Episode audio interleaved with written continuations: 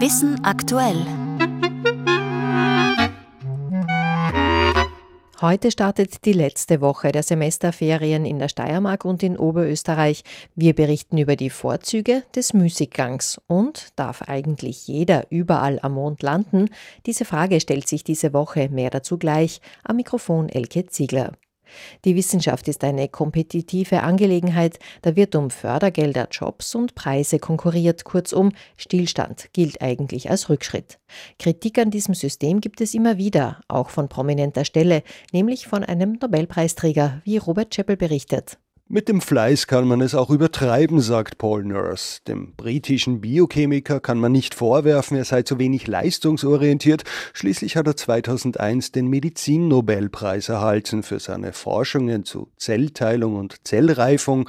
Wer wirklich gut sein will, sagt Nurse, arbeite hart, aber nicht zu hart. If you really want to be good, you mustn't work too hard. Sein Argument, der schöpferische Geist braucht auch Erholungspausen, denn gerade dann, wenn man die Arbeit hinter sich lässt und einen Spaziergang macht oder sich sonst wie entspannt, gerade dann verlasse man die üblichen Denkbahnen und gewinne eine neue Perspektive. To go off and go and walk for a day, not to work all the time in the lab and with your books, is it makes your brain come down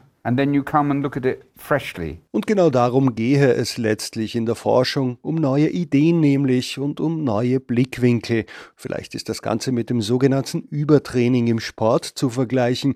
Wenn der Trainingsreiz zu hoch ist, dann nimmt die erhoffte Trainingswirkung wieder ab. Gut möglich, dass das auch für den Kreativmuskel gilt.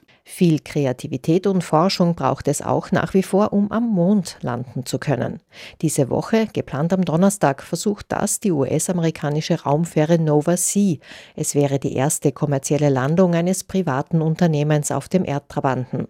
Was die Frage in den Mittelpunkt rückt, darf eigentlich jeder alles am Mond? Die Antworten hat Raphael Krabscher. Der Weltraumvertrag aus dem Jahr 1967 ist bis heute eine der bedeutendsten Übereinkünfte für die Erforschung des Weltalls. Ein besonders wichtiger Punkt ist darin schon im ersten Artikel festgelegt, erklärt der Weltraumspezialist und Politikwissenschaftler Lars Petzold vom Europäischen Institut für Weltraumpolitik in Wien. Der Mond gehört niemandem. Im Weltraumvertrag ist geregelt, dass der Mond allen Nationen freisteht. In gewissen Bereichen zeigt sich das Alter des Vertrags aber bereits deutlich. Er ist nicht mehr auf dem neuesten Stand, sowas wie vielleicht kommerzielle Akteure auf dem Mond sieht er nicht vor. Für Petzold ist daher klar, dass es neue Regelungen braucht, um auch den Mondmissionen privater Unternehmen einen rechtlichen Rahmen zu geben. Verschiedene Länder haben aber unterschiedliche Interessen. Laut dem Politikwissenschaftler ist es daher kaum denkbar, dass man sich in naher Zukunft auf Gesetze einigt, an die sich alle halten wollen aufgrund vielleicht gestiegener politischer Interessenslagen verschiedenster Art ist es natürlich schwer, diesen Vertrag jetzt auf den neuesten Stand zu halten. Die Raumfähre Nova Sea von der US-Firma Intuitive Machines wird aber nur die erste nichtstaatliche Mission von vielen sein. Auch wenn der Mond niemandem gehört, wird wohl irgendwann eine klare Abgrenzung nationaler Gebiete nicht zu umgehen sein. Vor allem auch, weil sich die Ziele der Mondmissionen in den vergangenen Jahren deutlich verändert haben. Die Apollo-Missionen waren ja, wir fliegen dorthin, wir zeigen, dass wir dort landen können, um unsere eigenen technologischen Fähigkeiten zu demonstrieren. Aber was wir eigentlich aktuell wollen, ist eigentlich die permanente Nutzung des Mondes. Wir wollen den Aufbau einer sogenannten Mondökonomie, wo dann langfristig Astronauten permanent stationiert sind. Laut dem US-amerikanischen Artemis-Akkord sollen um künftige Mondbasen Sicherheitszonen entstehen, in denen keine anderen Staaten agieren dürfen.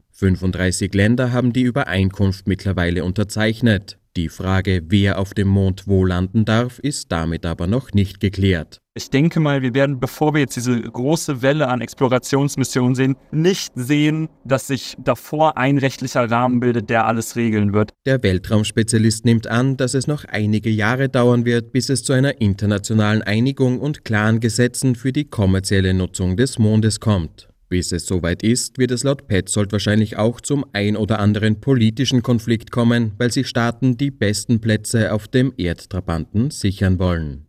Wem gehört der Mond? Dazu war auch mehr in den Dimensionen am Donnerstag zu hören, nachzuhören über Ö1 Online.